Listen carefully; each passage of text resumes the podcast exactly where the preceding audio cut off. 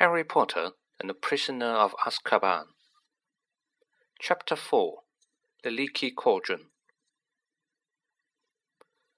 It took Harry several days to get used to his strange new freedom. Never before had he been able to get up whenever he wanted or eat whatever he fancied. He could even go wherever he liked, as long as it was in Diagon Alley and as this long cobbled street was packed with the most fascinating wizarding shops in the world, Harry felt no desire to break his word to Fudge and straight back into the Muggle world. Harry ate breakfast each morning in the leaky cauldron, where he liked watching the other guests. Funny little witches from the country, up for a day's shopping venerable looking wizards arguing over the la- latest article of Transfiguration today, wild looking warlocks, rickus dwarfs, and once what looked suspiciously like a hag who ordered a plate of raw liver from behind a thick woolen balaclava. After breakfast, Harry would go out into the backyard, take out his wand, tap the third brick from the left above the dustbin, and stand back as the archway into Diagon Alley opened in the mall. Harry spent the long sunny days exploring the shops and eating under the brightly colored umbrella outside caves, where his fellow diners were showing each other their purchases. It's a lunascope, old boy.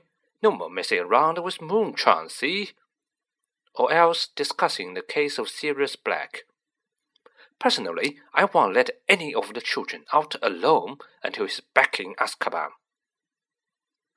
Harry didn't have to do his homework under the blankets by torchlight any more. Now he could sit in the bright sunshine outside Florean Fortescue's ice cream parlor, finishing all his essays with occasional help from Florean Fortescue himself, who, apart from knowing a great deal about medieval witch burnings, Give Harry free sundaes every half hour. Once Harry had refilled his money bag with gold galleons, silver sickles, and bronze Knuts from his vault at Gringotts.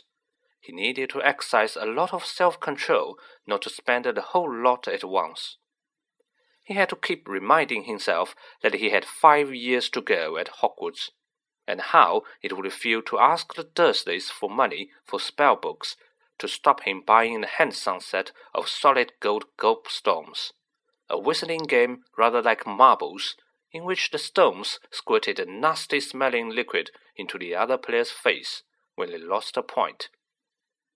He was surely tempted too by the perfect moving model of the galaxy in a large glass ball, which would have meant he never had to take another astronomy lesson.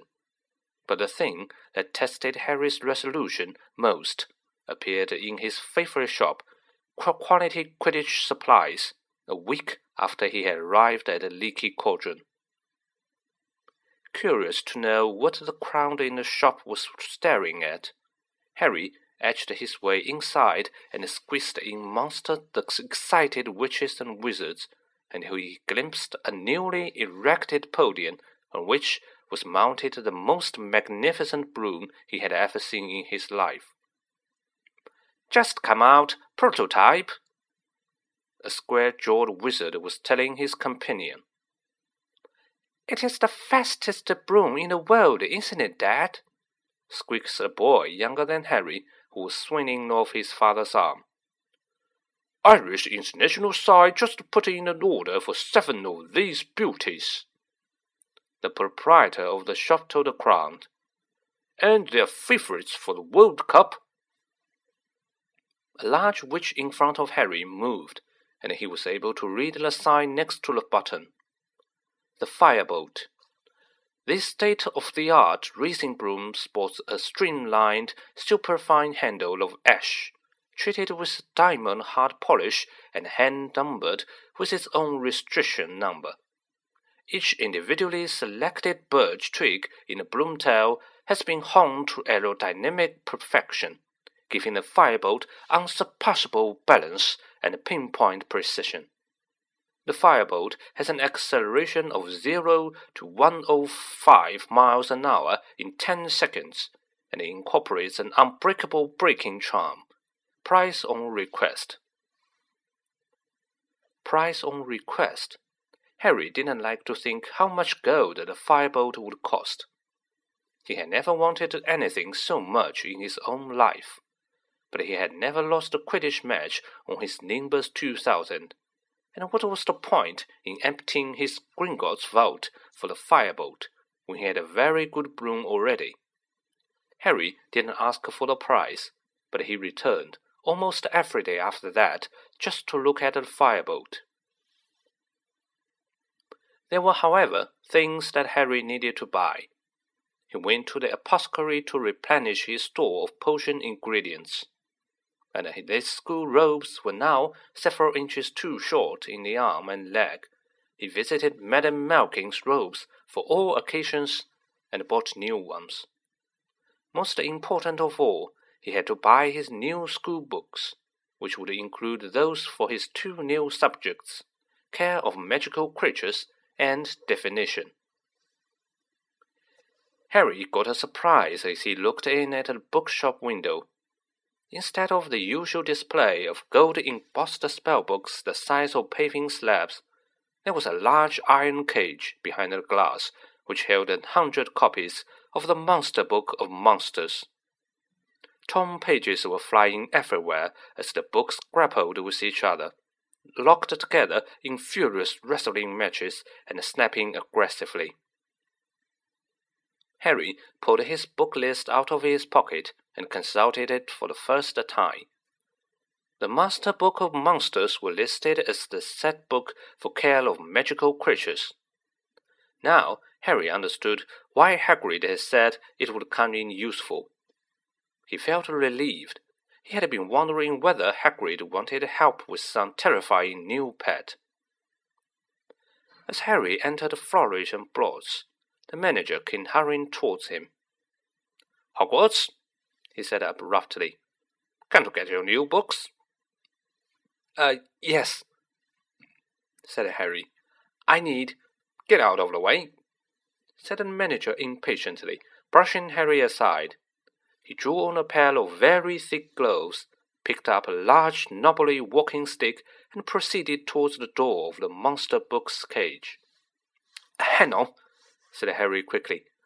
I've already got one of those. Oh, have you? A look of enormous relief spread over the manager's face. Thank heavens for that!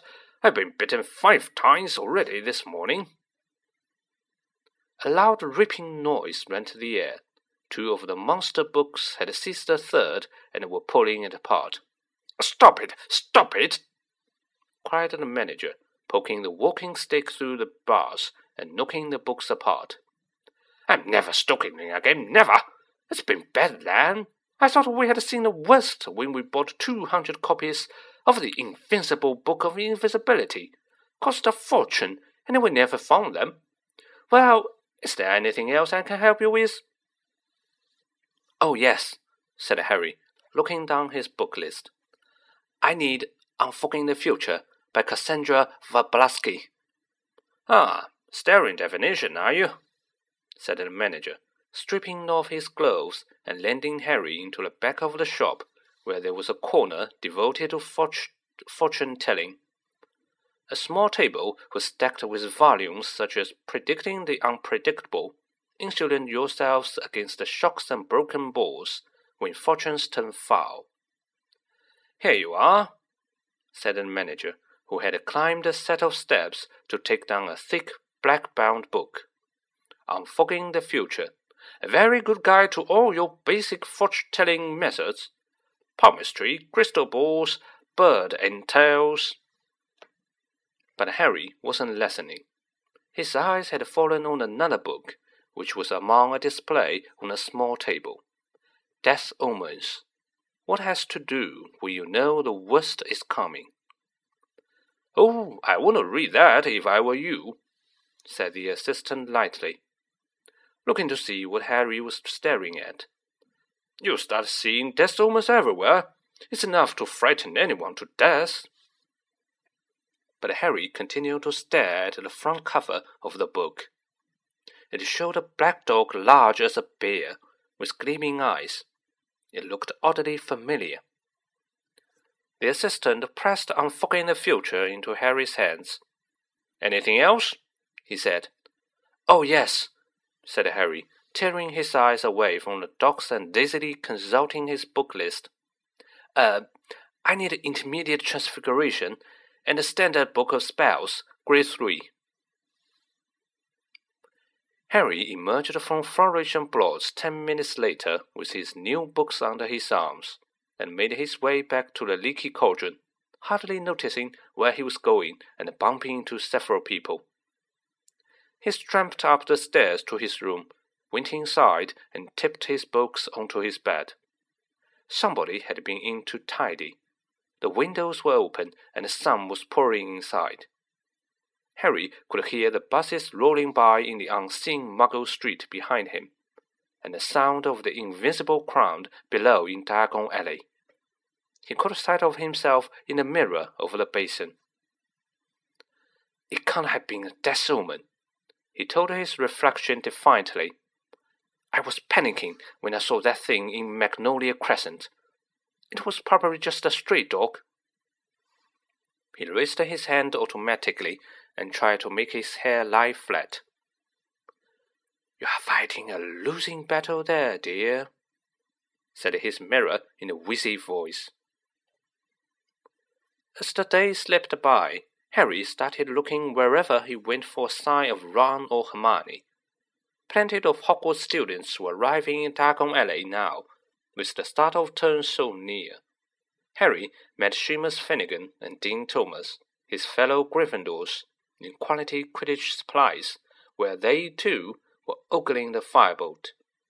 He also ran into real Neville Longbottom, a round-faced, forgetful boy outside Flourish and Blotts.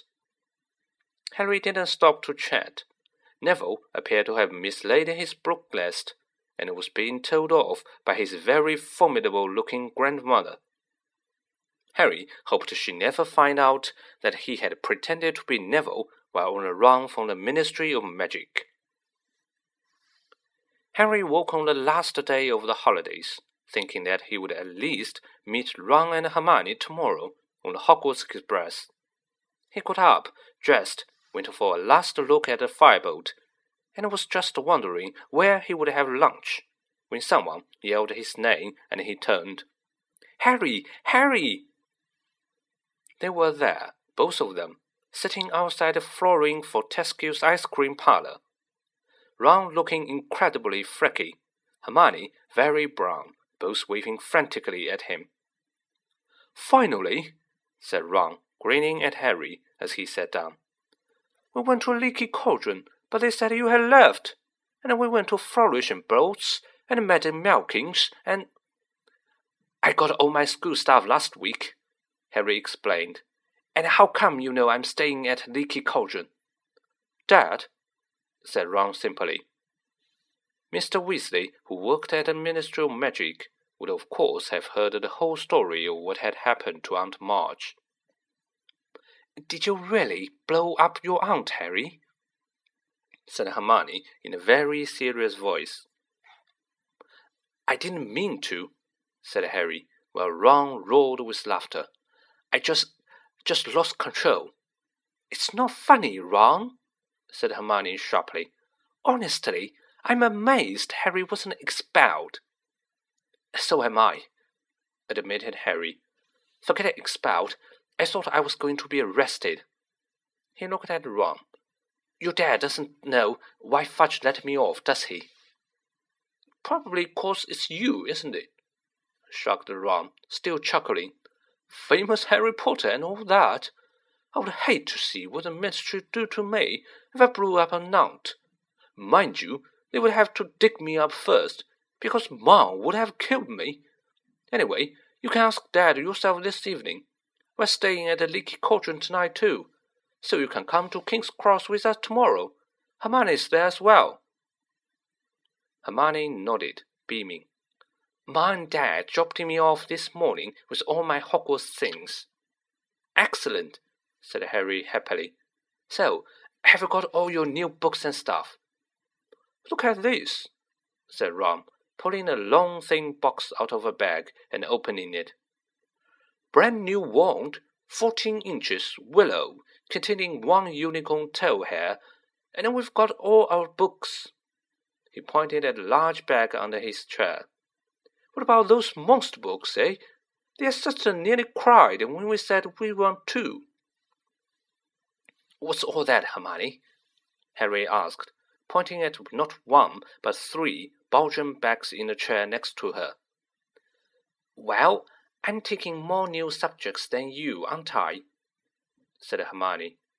Those are my books for arithmancy, of magical creatures, Divination, study of ancient rooms, muggle studies. What are you doing muggle studies for? said Ron, rolling his eyes at Harry. You're muggle born? Your mom and dad are muggles. You already knew all about muggles. But it would be fascinating to study them from a wizarding point of view, said Hermione earnestly. Are you planning to eat or sleep at all this year, Hermione? asked Harry, while Ron sniggered. Hermione ignored them. I've still got ten galleons, she said, checking her purse. It's my birthday in September, and Mom and Dad gave me some money to get myself an early birthday present. How about a nice book? said Ron innocently. No, I don't think so, said Hermione composedly. I really want an owl. I mean, Harry's got Hedwig, and you've got Errol. I haven't, said Ron. Errol's a family owl. All I've got is Scabbers. He pulled his pet rat out of his pocket. And I want to get him checked over, he added, placing Scabbers on the table in front of him. I don't think Egypt agreed with him. Scabbers was looking thinner than usual, and there was a definite droop to his whiskers. There's a magical creature shop just over there, said Harry, who knew Diagon Alley very well by now. You can see if they've got anything for Scabbers, and Hermione can get her owl. So they paid for their ice creams and crossed the street to the magical menagerie. There wasn't much room inside. Every inch of the wall was hidden by cages. It was smelly and very noisy because the occupants of these cages were all squeaking, squawking, jabbering, or hissing. The witch behind the counter was already advising a wizard on the care of double-ended newts. So Harry, Ron, and Hermione waited examining the cages. A pair of enormous purple toads sat gulping wetly and feasting on dead blowflies. A gigantic tortoise with a jewel-encrusted shell was glittering near the window. Poisonous orange snails were oozing slowly up the side of their glass tank, and a fat white rabbit kept changing into a silk-top hat and back again with a loud popping noise. Then there were cats of every color, a noisy cage of ravens, a basket of funny custard-colored fur balls that were humming loudly, and on the counter a vast cage of sleek black rats which were playing some sort of skipping game using their long bold tails. The double-ended newt wizard left, and Ron approached the counter.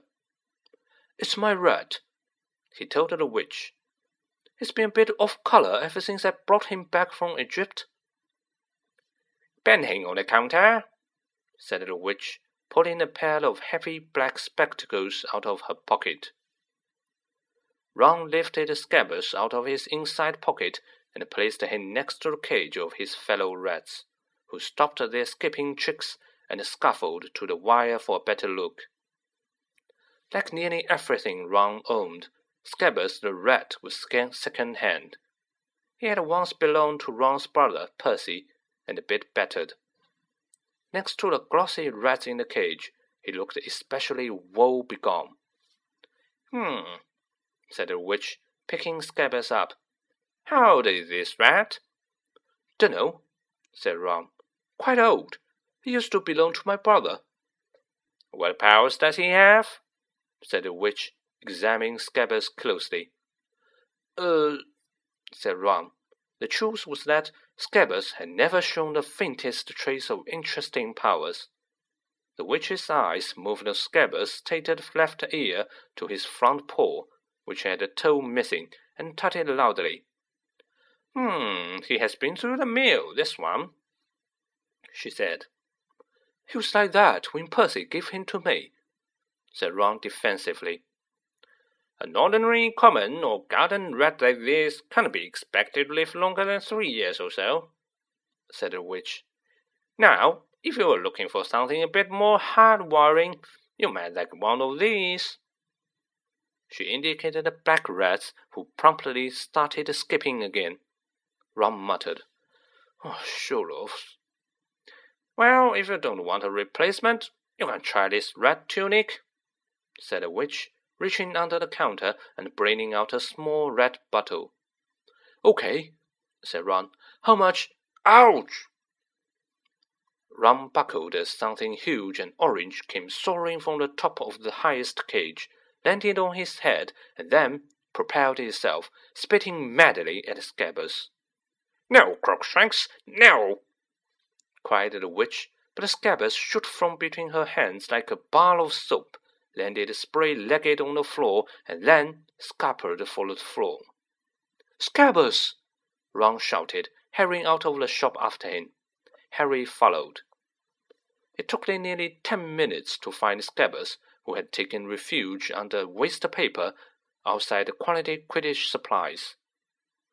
Ron stuffed the trembling rat back into his pocket and straightened up, massaging his head. What was that?